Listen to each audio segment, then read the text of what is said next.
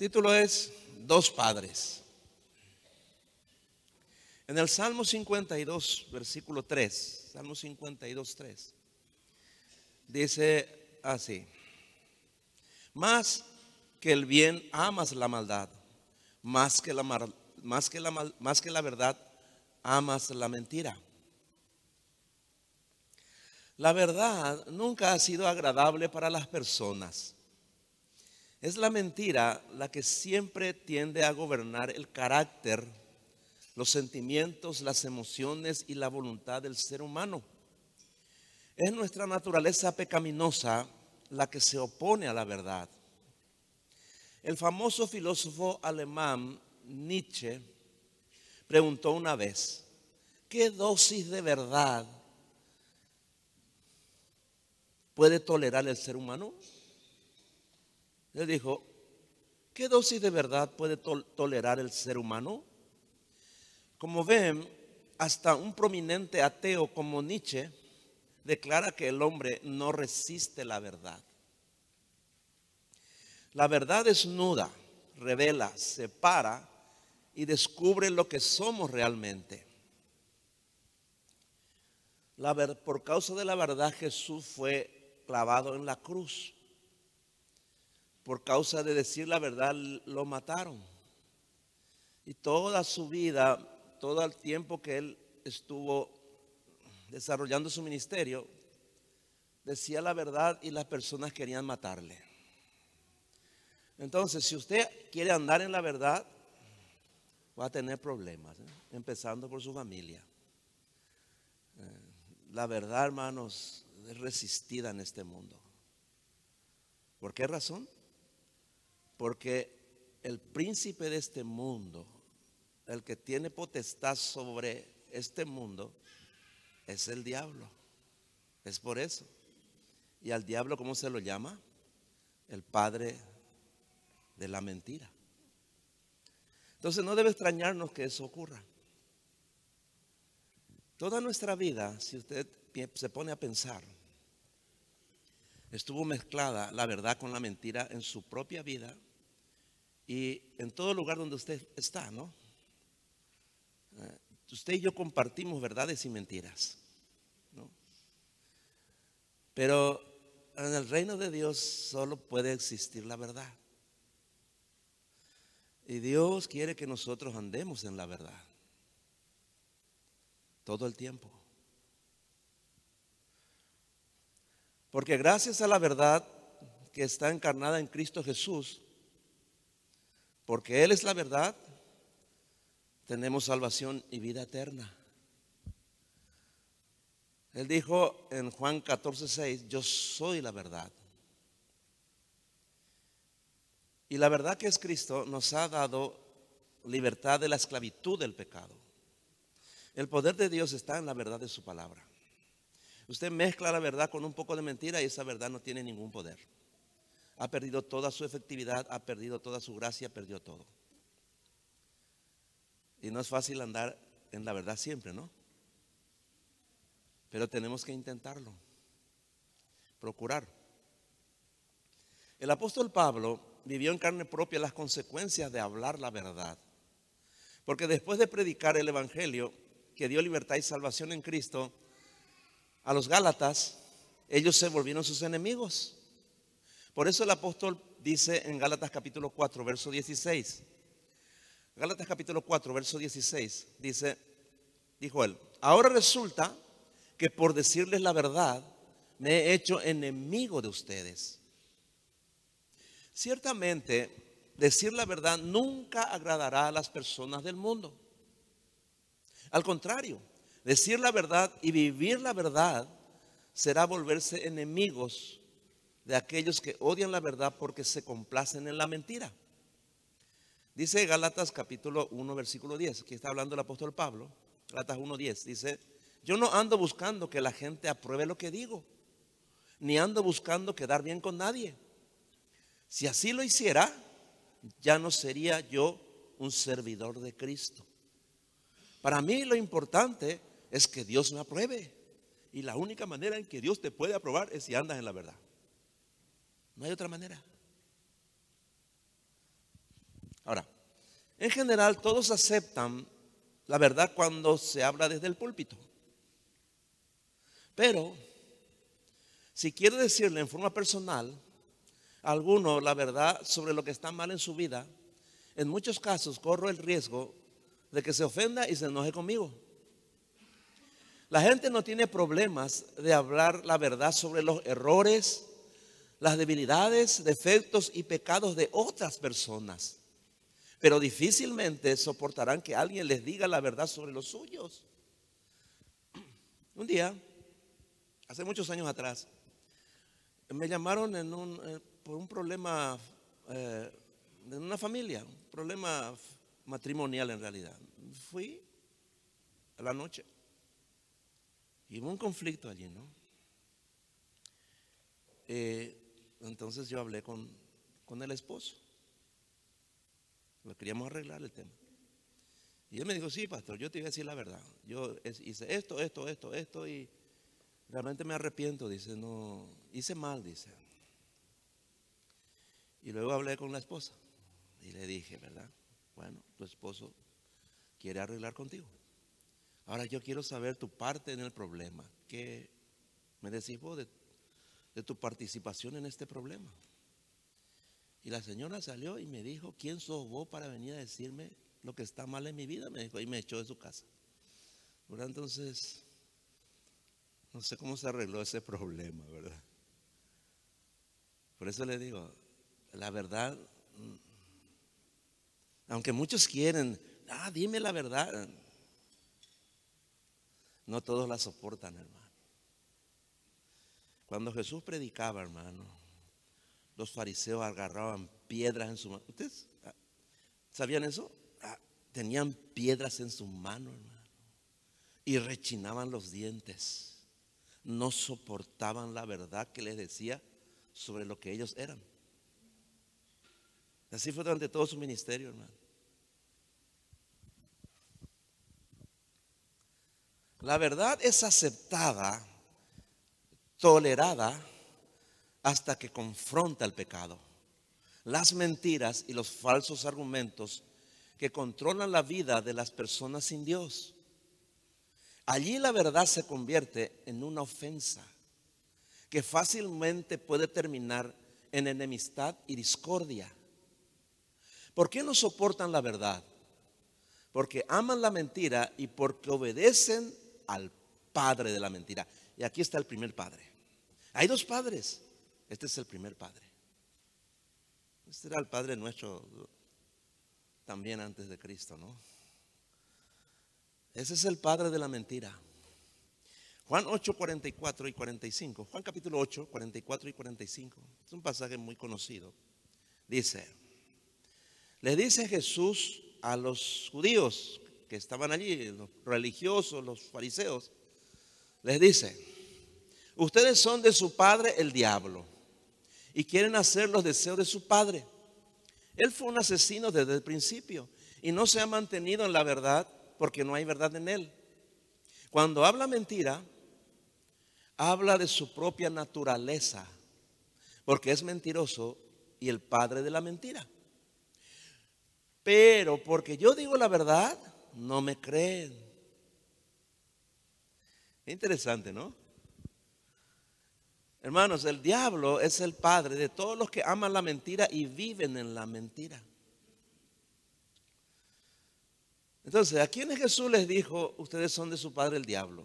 A los fariseos, a los religiosos, a los que eran los principales líderes de los judíos. Ellos enseñaban las escrituras al pueblo de Dios, pero eran hijos del diablo, hermanos. ¿Por qué? Porque mezclaban la verdad con la mentira en sus enseñanzas. Y porque rechazaron la verdad que les decía el Señor. Y al rechazar la verdad, rechazaron al Mesías. Rechazaron a Dios y eso los marcaba indiscutiblemente como hijos de Satanás. Ustedes saben que desde un púlpito se, puede enseñar muchas mentiras. ¿Cómo usted puede saber si yo le estoy diciendo toda la verdad desde acá? ¿Cómo usted puede estar seguro? Muchas personas viven escuchando mentiras desde los púlpitos y nunca se dan cuenta. ¿Saben por qué, hermanos? Porque aman la mentira. Si usted amara la verdad, usted se daría cuenta cuando alguien le miente. Cuando alguien le cuenta un cuento, hermano. Cuando alguien está, le está mintiendo, le está diciendo algo y es mentira. Principalmente si se trata de la palabra de Dios, ¿verdad? Ahora, por supuesto que estos judíos incrédulos no eran los únicos miembros de la familia de Satanás. También lo son todos los que practican el pecado. Eso dice en 1 de Juan capítulo 3, versículo 8. 1 de Juan capítulo 3, verso 8 dice así. El que practica el pecado es del diablo, porque el diablo ha pecado desde el principio. Practicar el pecado significa hacerlo por gusto y sin arrepentimiento. ¿Me entiende? La diferencia entre un cristiano y otro que no es cristiano es que el, que el que no es cristiano peca y no se arrepiente, ¿no? Nunca se arrepiente. Salvo que alguien le descubra y tiene remordimiento y bueno. Pero el, pero el cristiano verdadero también peca. Todos pecamos, ¿verdad? Pero nos arrepentimos. Pedimos perdón a Dios. Y si yo me he ofendido a alguien, le pedimos perdón también. Reconocemos nuestros pecados y nos arrepentimos. Por eso somos hijos de Dios, hermano. Ya no somos hijos del diablo, hermano. Somos hijos de Dios por eso. En el versículo 45 ahí de, de Juan 8, Jesús dijo, pero porque yo digo la verdad, no me creen. Los que escuchan la verdad están escuchando a Dios. Pero si rechazan esa verdad, rechazan a Dios mismo. Y lo rechazan porque no quieren dejar de practicar el pecado ni de hacer los deseos de su padre el diablo. Todos los pecadores que no se arrepientan de vivir en la mentira y de rechazar la verdad irán a condenación con su padre. Ahora miren un poco esto. Hablando del anticristo, el perfecto hijo del diablo, dice allí en, en 2 Tesalonicenses capítulo 2, versículos del 9 al 12. 2 de Tesalonicenses capítulo 2, versículos del 9 al 12. Dice el apóstol Pablo, hablando del anticristo. El malvado vendrá por obra de Satanás, con toda clase de milagros, señales y prodigios falsos. Con toda perversidad engañará a los que se pierden por haberse negado a amar la verdad y ser salvos.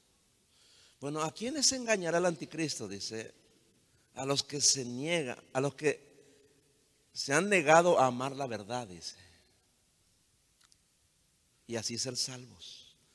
¿No? Usted es salvo porque porque acepta la verdad, porque ama la verdad, ¿me entiende? Entonces, ah, si usted no ama la verdad, usted nunca puede ser salvo, nunca. Usted tiene que saber si usted está aceptando la verdad, la recibe como, como la verdad de Dios, ¿no? Es importante. Porque mucha gente cree que es cristiana, pero no acepta la verdad. Entonces, ¿cómo puede ser salvo alguien que no acepta la verdad? Ahí lo dice, ¿no? Continúa diciendo, por eso Dios permite que el poder del engaño que por el poder del engaño crean en la mentira. Dice, Dios permite, dice, que por el poder del engaño esta gente crea en la mentira. Y dice, finalmente, así serán condenados todos los que no creyeron en la verdad. Lo repite otra vez. Sino que se, se deleitaron en el mal. Entonces, ¿quiénes son los que se pierden y no podrán salvarse? Los que se niegan a amar la verdad, ellos se pierden. ¿Y quiénes serán condenados? Los que no creen en la verdad. Entonces, ¿quién es Satanás? Satanás es el padre de todos los mentirosos, de los que no aman la verdad. Pero Él no es un padre protector y amoroso, hay que entender eso, ¿no? Sino el amo que hace con sus hijos lo que, lo que quiere y los destruye. Entonces, si ya no quieres que Satanás sea tu papá, debes creer en la verdad y arrepentirte de tus pecados. Si quieres que Dios sea tu padre, debes creer en el Evangelio, debes creer en la verdad y vivir en la verdad. Eso es. Ahora, si vos y yo tuviéramos una conversación privada, ¿aceptarías que te mostrara con la palabra de Dios lo que está mal en tu vida y los pecados de los que debes arrepentirte? ¿Creerías y aceptarías obedecer a Dios y cambiar? ¿O te sentirías ofendido o ofendida? Y dirías, ¿quién se cree este para decirme lo que tengo que hacer? Bueno, eso depende de quién sea tu padre espiritual. ¿Saben una cosa? Nunca vas a saber si vas a andar en la verdad si alguien no te confronta con la verdad. No vas a ver. Confronta a tus hijos con la verdad y vas a ver las mentiras en que andan. Vas a ver los pecados en que andan. ¿Me entienden? Gracias a Dios que están acá, hermano. Yo le puedo decir la verdad de acá, ¿verdad? No sé si les voy a poder decir abajo. Porque ya tuve muchos problemas, hermano. Inclusive con mis hijos tuve problemas. Al decirle la verdad. Pruébelo, hermano. Pruebe nada más. Un día no mandan la verdad. Vas a tener problemas. Te lo aseguro. Porque vivimos en un mundo de mentiras, hermano. Eso es categórico. Prenda usted el televisor y se va a encontrar con un montón de mentiras a cada minuto, hermano. Hable usted con cualquier persona, amigo, cualquiera que hable, que no sea cristiano. En cinco minutos usted va a escuchar un montón de mentiras sobre sí mismo y sobre otras personas. Eso si usted anda en la verdad. Ese es un desafío, hermano. Dice en Juan capítulo 8, versículo 37. Estamos allí, ¿no? Es en el contexto de cuando Jesús le dice a los fariseos, a los religiosos, ustedes son de su padre el diablo. En el, en el versículo 37 dice, dice Jesús, yo sé que ustedes son descendientes de Abraham, pero quieren matarme porque no aceptan mis enseñanzas. Ahí lo dice. Satanás es el padre de todos los que oyen las enseñanzas de la Biblia, pero no las aceptan o las aceptan en parte, ¿no? Y tampoco quieren obedecerla o la obedecen en parte nada más. Los líderes judíos odiaban a Jesús y querían matarle porque eso es lo que quería el padre de ellos, el diablo. Por eso le dijo, ustedes me quieren matar. Los deseos de su padre quieren hacerle, dijo. Ellos le querían matar a Jesús y el diablo también. Porque el diablo odia a Jesús y a los hijos de Dios. Y los hijos del diablo odian a los cristianos. Ahí en Juan capítulo 15 lo dice. Juan capítulo 15, versículos 18 al 19. Juan 15, versículos 18 al 19 dijo Jesús a sus discípulos, si el mundo los odia a ustedes, sepan que a mí me odió primero. Si ustedes fueran del mundo, la gente del mundo los amaría, como ama a los suyos. Pero yo los escogí a ustedes entre los que son del mundo. Y por eso el mundo los odia, porque ya no son del mundo. Ahí está. Los cristianos que, somos la iglesia, los cristianos que son de la iglesia, o son la iglesia, desde sus comienzos fueron odiados y perseguidos. Primero por los líderes del judaísmo, ahí lo pueden ver ustedes en el libro de los Hechos. Después por el imperio romano. Luego por la iglesia católica. Después por el comunismo, por el islamismo, por el hinduismo y todo eso, etcétera, etcétera. Pero también eh, los cristianos son, ah, muchas veces perseguidos y odiados por sus propios familiares incrédulos. Como dice allí, como dijo el Señor Jesús en Mateo 10:36, y los enemigos del hombre serán los de su propia casa, dice. ¿Por causa de qué? Por causa de la verdad. ¿No?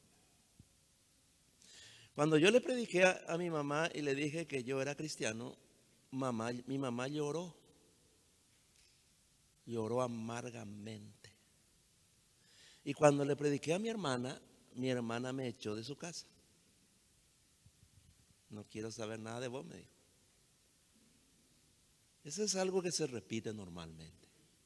¿Sabe por qué le digo? Porque Dios no puede mentir. La verdad siempre será resistida, a menos que tú la mezcles.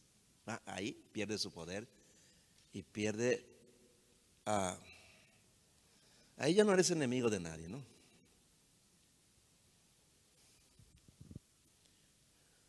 El mundo odia a los creyentes porque al andar en la verdad exponen sus malas obras. Y es necesario sentir su odio, es necesario. Porque nos ayuda a separarnos espiritualmente del mundo, no físicamente, pero sí espiritualmente. El odio del mundo nos ayuda a amar a nuestro Padre Dios y amar a nuestros hermanos en Cristo. Ese es el efecto.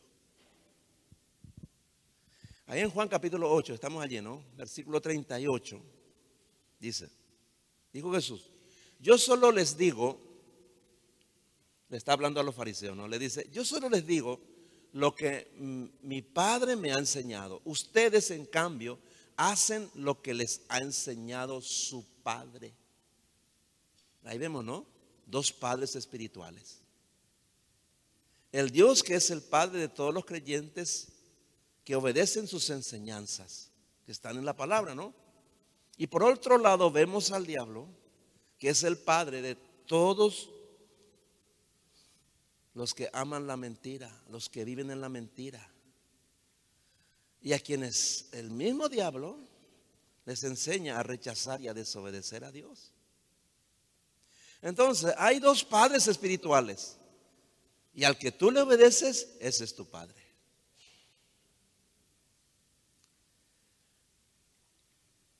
Si Dios es tu padre, le amarás obedeciendo sus mandamientos. Eso dice la Biblia.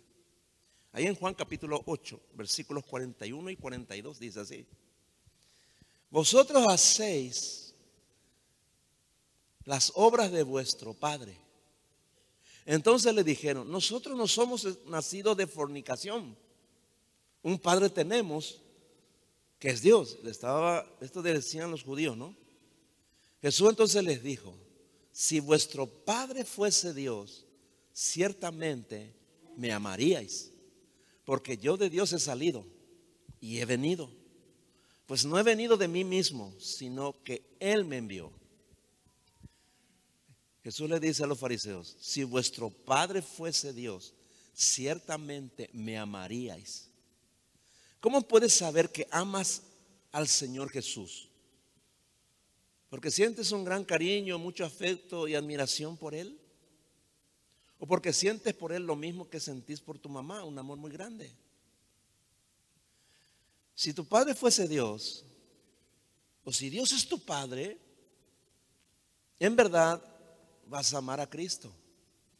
Y lo demostrarás meditando en su palabra todos los días y obedeciendo sus mandamientos. No tal vez en forma perfecta, pero con esa intención, ¿no? Lee la Biblia para obedecerla. Entonces tu Padre es Dios y tú amas a Cristo. Juan 14, 21. En Juan 14, 21 dice lo siguiente. Dice el Señor Jesús, ¿quién es el que me ama? El que hace suyo, suyos mis mandamientos y los obedece. Y al que me ama, mi Padre lo amará. Y yo también lo amaré y me manifestaré a él. Si no estudias la, Biblia y no obedeces los mandamientos de Dios, entonces no amas al Señor y Dios no es tu Padre. Esa es la realidad, esa es la verdad. Si no quieres hacer la voluntad de Dios es porque quieres y estás haciendo los deseos de tu padre el diablo. Yo era así. Cuando yo entendí esto, bueno, yo me di cuenta de a quién le servía antes. Cuando no era cristiano ni me, daba cuenta, ¿verdad? Pero cuando yo empecé a obedecerle a Dios, empecé a estudiar la Biblia y empecé a obedecerle a Dios, entonces me di cuenta de quién era mi papá antes y de cómo yo le servía. Oh, ahí me di cuenta, hermano. Pero la persona que no le obedece a Dios, no estudia la Biblia, nunca se da cuenta. Nadie anda por ahí diciendo yo soy hijo del diablo, ¿verdad? Nadie. Porque ese es el engaño. Nunca la persona que, es hijo del diablo, nunca, hasta que se muere, nunca se da cuenta, ¿eh? nunca. Solo el que empieza a estudiar la palabra y obedecerla, ahí se da cuenta. Recién allí uno se da cuenta. Ahora, en el mundo espiritual no hay un lugar neutral. No hay huérfanos sin padre. Porque todos tienen un padre. Tampoco hay un tercer padre. Es decir, si Dios no es tu padre, el diablo es tu papá. Solo hay dos padres y con certeza ya sabes cuál es el tuyo, ¿verdad? Entonces, asegúrate de que Dios sea tu padre. No seas como los fariseos que afirmaban, un padre tenemos, que es Dios, pero estaban engañados, porque el padre de ellos era el diablo, aunque ellos no lo sabían, no lo entendían. Hermano, no se imaginan la cantidad de personas que dicen que Dios es su Padre, que creen que, que, que son hijos de Dios. ¿Por qué? Porque, porque no están escuchando la verdad desde un púlpito. Le dije al comienzo, yo puedo mezclar la verdad con la mentira y usted nunca se va a dar cuenta. Entonces, también muchas veces Mucha gente cree que con congregarse fielmente, escuchar cada semana el mensaje de la Biblia y quizás servir a Dios en algún ministerio, con eso ya es suficiente para ser hijo de Dios e ir al cielo. Pero la verdad es que si eso creen, fueron engañados por el diablo. El padre de mentira, quien en realidad es su verdadero padre. ¿Por qué le digo esto? Miren lo que dice en, Mateo capítulo 7. Mateo capítulo 7, versículos 21 al 23. Aquí está hablando el Señor Jesús, ¿no? Él dice, no todo el que me dice Señor, Señor, entrará en el reino de los cielos, sino solo el que hace la voluntad de mi Padre que está en el cielo. Muchos me dirán en aquel día, Señor, Señor, no profetizamos en tu nombre y en tu nombre expulsamos demonios e hicimos muchos milagros. Entonces les diré claramente, jamás los conocí. Aléjense de mí, hacedores de maldad. Ay, qué tremendo, ¿verdad? Hace muchos años, cuando empecé a predicar la verdad, porque antes predicaba también mentiras, ¿no? Pero tengo que reconocerlo. Cuando comencé a predicar la verdad, un día prediqué sobre el infierno, un domingo de tarde eh, hice el llamado al arrepentimiento. Estaba hablando del nuevo nacimiento, estaba hablando de quienes se van al cielo, quienes porque se van al infierno, en fin. hice un llamado a todas las personas, ¿no? Y pasó casi toda la iglesia, pasaron más de la mitad, pasaron adelante. Personas que yo conocía que hace rato estaban en la iglesia y que creían siempre que eran, que eran hijos de Dios, ¿verdad? Pasaron y oré, ¿verdad? Y después se acercó a mí un hermano, ¿verdad? Y me dijo, pastor, yo hace más de 10 años que escucho la palabra, me dijo. Escucho el Evangelio. Pero hoy me di cuenta de que si me muero ahora, me voy directo al infierno, me dijo. Esa fue una convicción que tuvo en ese momento. Me dijo, ¿y por qué decís eso? Yo leo la palabra, pero no obedezco. No me nace. O sea, yo siempre dije que era un hijo de Dios, dice, pero nunca le obedecí a Dios, Nunca hubo cambio en mi vida. Nunca. Y me dijo, no me quiero ir al infierno, me dijo. Más de 10 años escuchando la palabra. ¿eh? Ese mismo día, después eh, ya estaba saliendo, ¿no? Y se me acerca un, hombre joven con una mochila. Se acercó y me dijo, pastor, me dice, yo no soy de aquí, yo soy, no sé si me dijo que era de hacia el norte, una ciudad, no sé. Estoy aquí de paso, me dijo. Vine por unas cuestiones. Eh, me avergüenza mucho decirte, me dijo. Yo soy pastor, me dijo. Hace dos o tres años me ungieron como pastor, estoy en una iglesia, me dijo. Y me dijo lo mismo. Yo no soy salvo, me dijo. ¿Cómo? Yo no soy salvo, me dijo. Pero yo predico la palabra. Bueno, le digo esto, hermano, porque el diablo también se hace pasar como ángel de luz, hermano. Eso dice la Biblia. Ahí en, en 2 Corintios 11, 13 en adelante lo dice. Estos son falsos apóstoles, dice. Obreros fraudulentos, dice. Estos son ministros de Satanás, dice.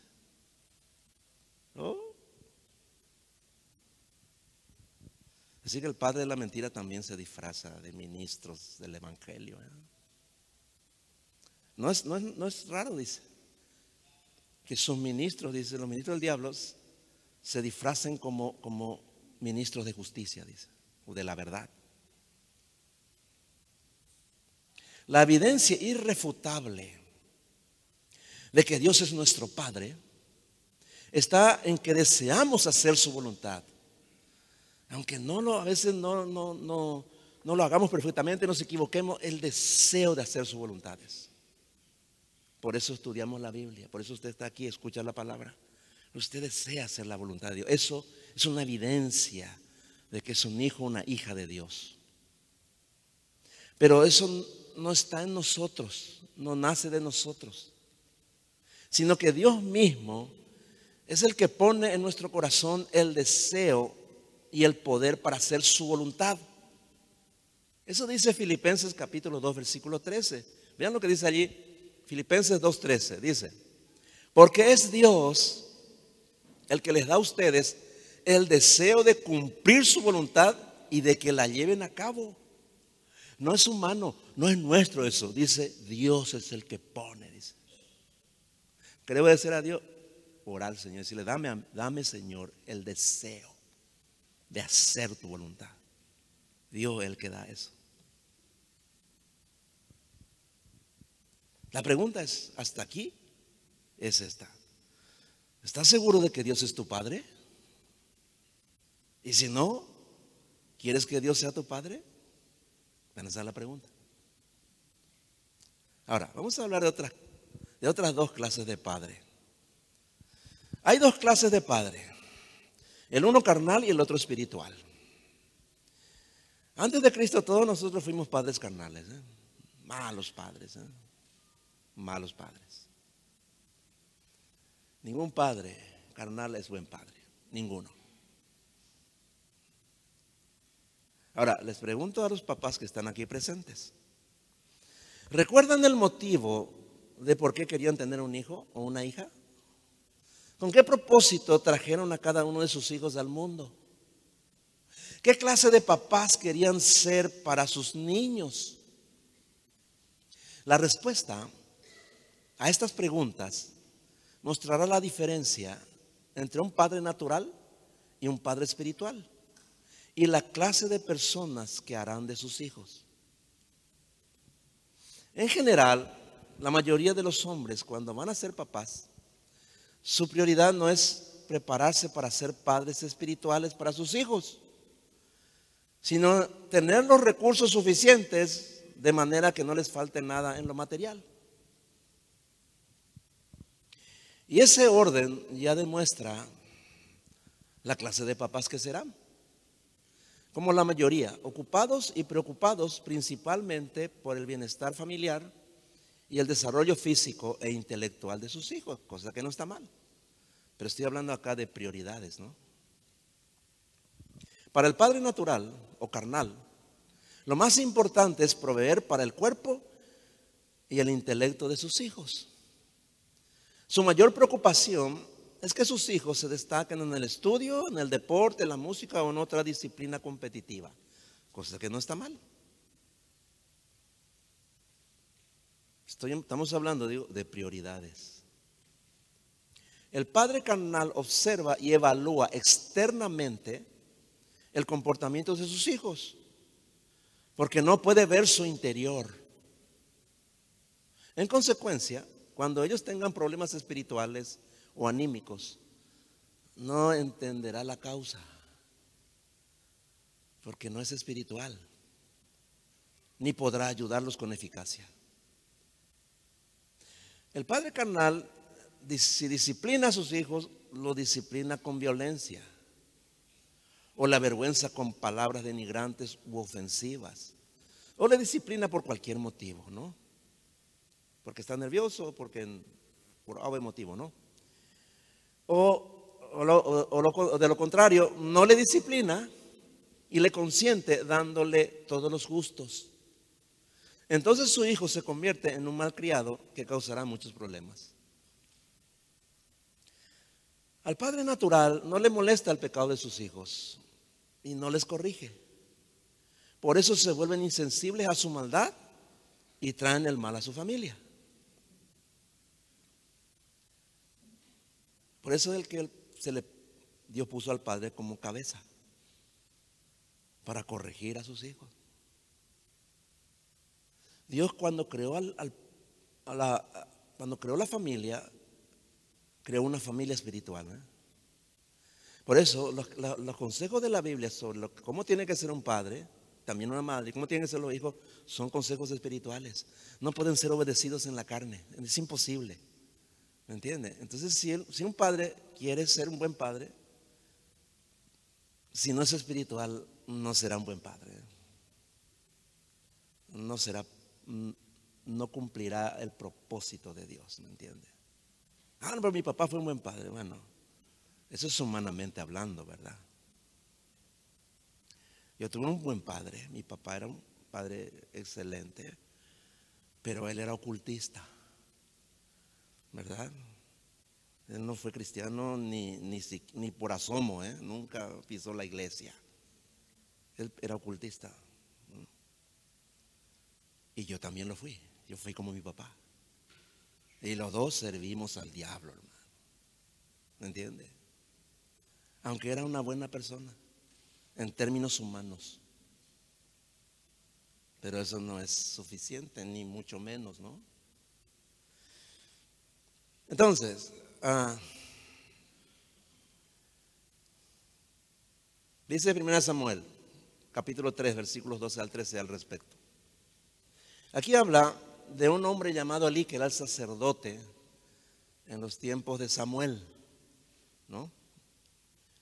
Eh, y él era un padre que le había consentido a sus hijos, no le había estorbado cuando él ya era viejo, sus hijos tomaron el sacerdocio en el templo de Dios. Tenía dos hijos, Ofni y Fines. Y ambos, dice, eran hombres malvados. Y su padre, dice, nunca les estorbó. Entonces vino este juicio sobre él y sobre su familia.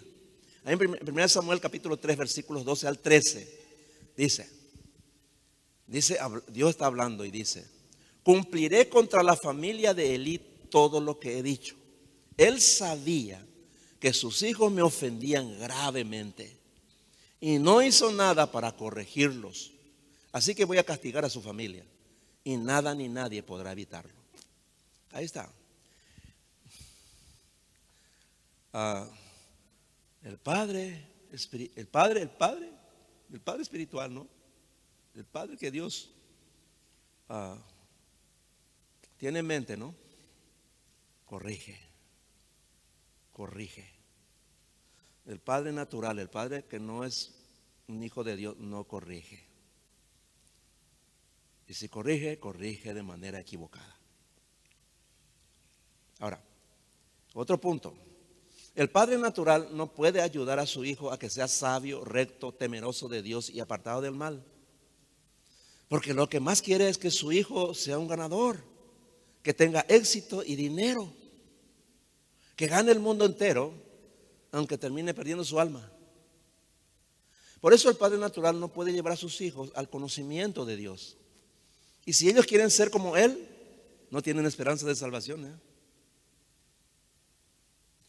Ahora, el padre carnal puede leer la Biblia, sí, pero no puede obedecer los mandamientos de Dios.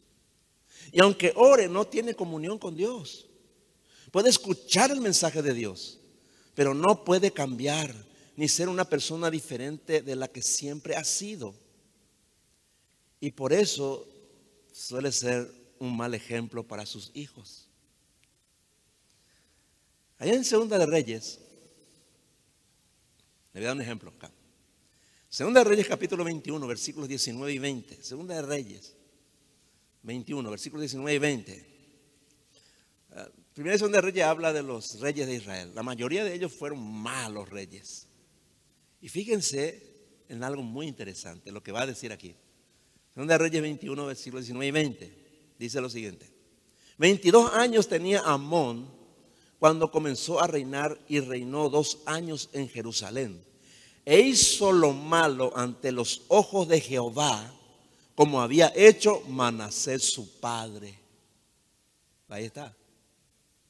La mayoría de los hijos de los reyes que fueron reyes en Israel y en Judá hicieron lo malo. ¿Verdad? Igual que sus padres, dice. Es interesante lo que dice aquí y también debería, ser una advertencia para nosotros, los que somos padres, ¿no? O los que son padres. Tus hijos te ven, ¿no? Tus hijos te ven. Normalmente los hijos repiten los pecados de los padres, la maldad de los padres. Tal vez no todos, pero muchos sí. Estos ejemplos no están aquí de Valderman. Es para mostrarnos, hermano, cuán importante es que nosotros seamos buenos ejemplos para nuestros hijos, hermano. Yo no cumplí, ¿verdad? Yo reconozco. Pero ah, los que tienen hijos pequeños sí, deberían cumplir. Entonces, ora a Dios para que nunca permita que tus hijos tengan un padre carnal. El Señor quiere que seamos padres espirituales para que nuestros hijos sean bendecidos con salvación y vida eterna, primeramente, y con la plenitud del Espíritu, con sabiduría, integridad, amor, gozo, paz, bondad, humildad, dominio propio y dones espirituales para servir a Dios todos los días de su vida. Si usted puede conseguir a sus hijos, usted ha cumplido. Si usted ha sido ejemplo en estas cosas para sus hijos, usted ha cumplido. Usted es un padre espiritual. El Padre Espiritual trae cada hijo al mundo con el propósito, con el propósito principal de que conozcan a Dios. Cuando, cuando la mamá está embarazada de su niño, en vez de orar que, que venga sanito, que sea lindo, que no le pasen, ahora que le conozca a Dios, hermano. Ese niño viene ya viene en pecado. Usted no sabe qué va a hacer su hijo ¿eh? o su hija. Entonces ore que este niño que está en el vientre de su mamá, que te conozca, Señor. Ese es el, eso es lo que Dios quiere, hermano. Que le conozcamos. No hay propósito más grande en la vida que un niño le conozca a Dios. Y para eso el padre es fundamental. Si no hay papá, bueno, la mamá, ¿verdad? La mamá y el papá, pero primero el papá. Hay que saber eso.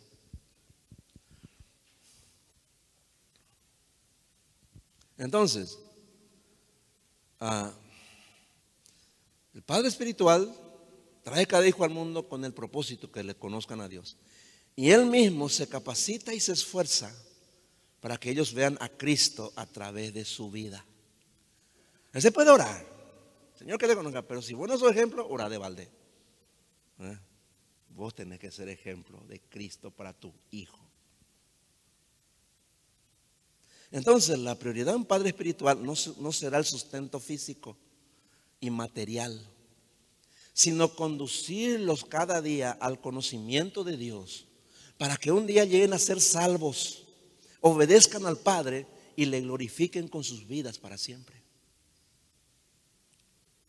El Padre espiritual disipula a sus hijos todos los días con su palabra. Ese es el trabajo del papá. No es el trabajo de, los maestros de la escuela dominical. El discipulado tiene que hacerlo el padre. Principalmente el padre. La mamá también, pero principalmente el padre. ¿Me entiendes? Si el padre es cristiano, si el padre es espiritual, tiene que discipular a sus hijos. Miren lo que dice Deuteronomio capítulo 11, versículos 18 y 19.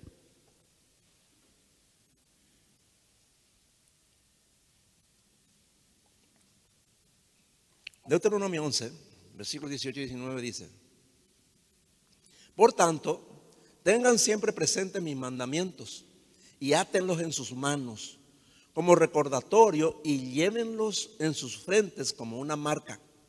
Enséñenselos a sus hijos Háblenle, háblenles de ellos cuando estén en casa, en el camino, cuando se acuesten y cuando se levanten.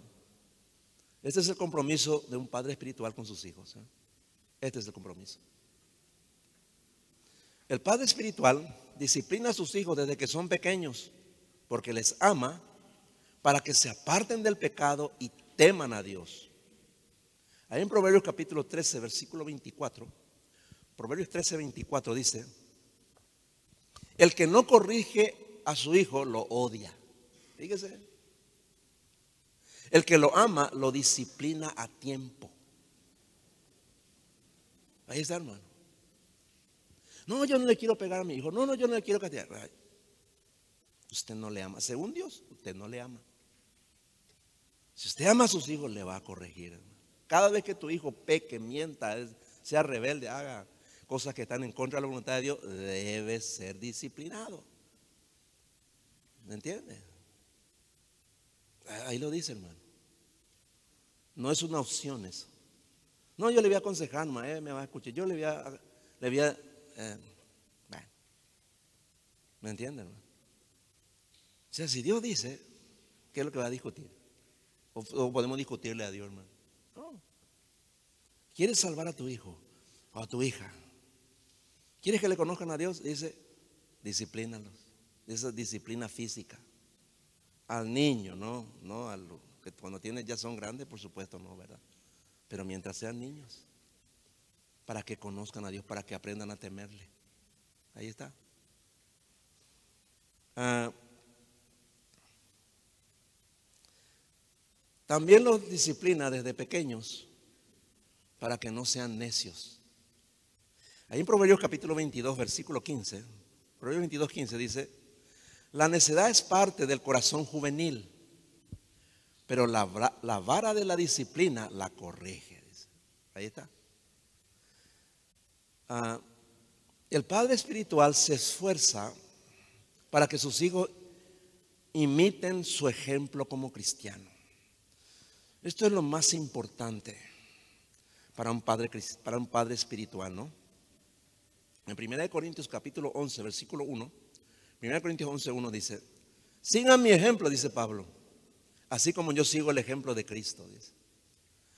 Pablo le estaba diciendo a, los corintios, ¿no?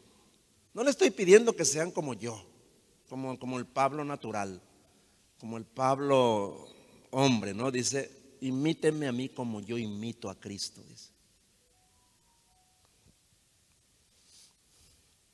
El padre espiritual le demuestra el verdadero amor amando a su esposa, la madre de sus hijos, con el amor ágape.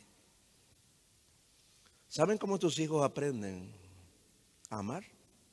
¿Saben cómo? El padre natural ama de una manera totalmente diferente. Ama sentimentalmente, ¿no? No está mal, ¿verdad? Te abrazo todos los días, abrazo de oso, todos los días beso, todos los días me pide algo, le doy todo lo que le doy, le llevo, le hago pasear, le llevo a vacaciones, le como muchas cosas. Bueno, esa es la forma en que uno demuestra amor. No es que esté mal, ¿eh? no me malentienda. Pero la forma en que un niño aprende a amar es cuando ve a su papá como le ama a su mamá. Ese es el mayor ejemplo de amor, hermano. Estoy hablando de la familia, ¿no? Lógicamente. Que le ame a Dios, ¿no? Amando la escritura, bueno. Pero estoy hablando acá de ejemplo, ¿no? Dice, le voy a parafrasear acá, mira Corintios 13, versículos del 4 al 7. Los hijos de un padre espiritual ven cómo su papá es paciente y bondadoso con su madre. Ahí aprende cómo es el amor de Dios, hermano. Ven que su papá no es envidioso, no es presumido, no alardea, ¿no? Ni, ni es orgulloso, ¿no? Sino que es humilde. Así es Dios. Ellos ven que no le trata a su madre con rudeza. Ven que no es un hombre egoísta, ni se enoja fácilmente, ¿eh? Ni guarda rencor. Pueden ver que hay discusiones, pero enseguida él pide perdón a su esposa. ¿Me entiende? Y no guarda rencor. Ven también que su papá no se deleita en la maldad, sino que se regocija con la verdad.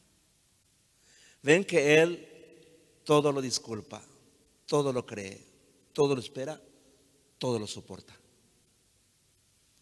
Y allí ven el amor de Dios, hermano, en la forma en que el papá le ama a su mamá. Ahí está. Y esa forma es también la forma en que Él les ama a ellos. El amor se demuestra en forma práctica. ¿Me entiende?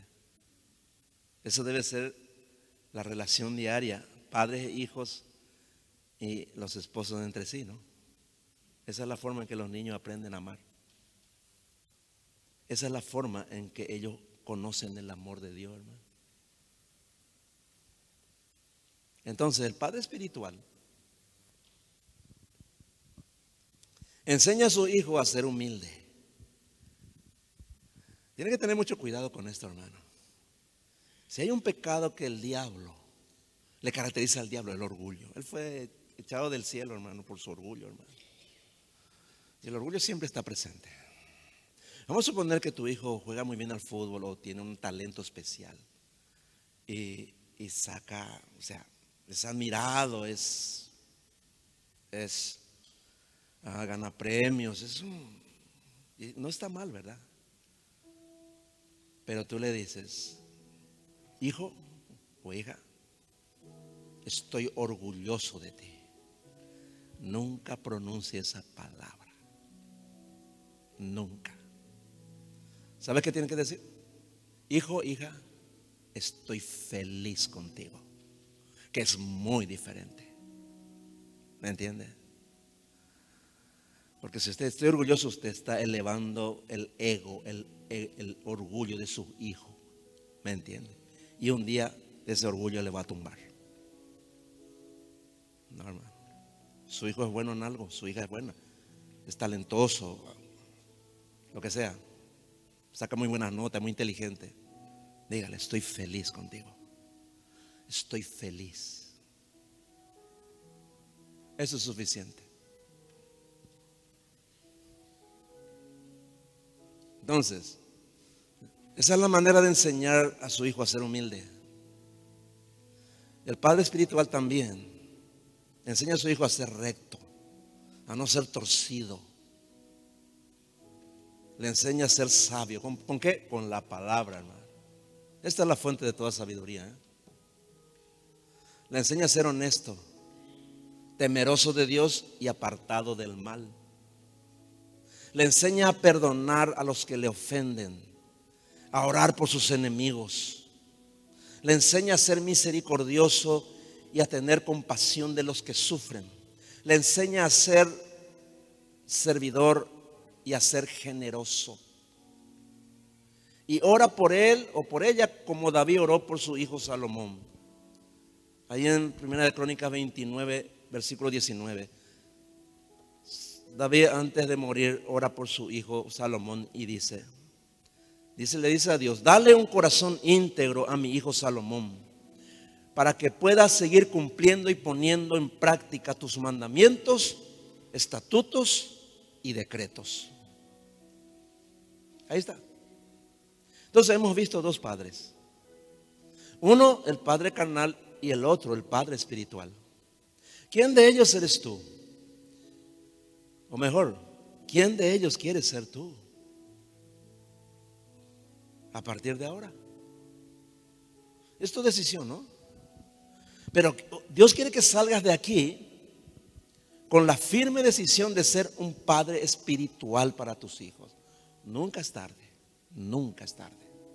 Puede que tus hijos, como los míos, ya sean grandes, ya se casaron. No obstante, yo quiero ser un padre espiritual para ellos. Porque yo les puedo ayudar todavía. ¿Me entiende? Debe ser un padre espiritual. Dios honrará eso. Dios te honrará. Y llegará el día en que tus hijos te van a honrar por eso. No por las cosas materiales que le diste, sino porque sos un padre espiritual. Tu esposa te lo agradecerá. Tus nietos te lo agradecerán. Amén. ¿Por qué no inclina su rostro, por favor? Vamos a orar.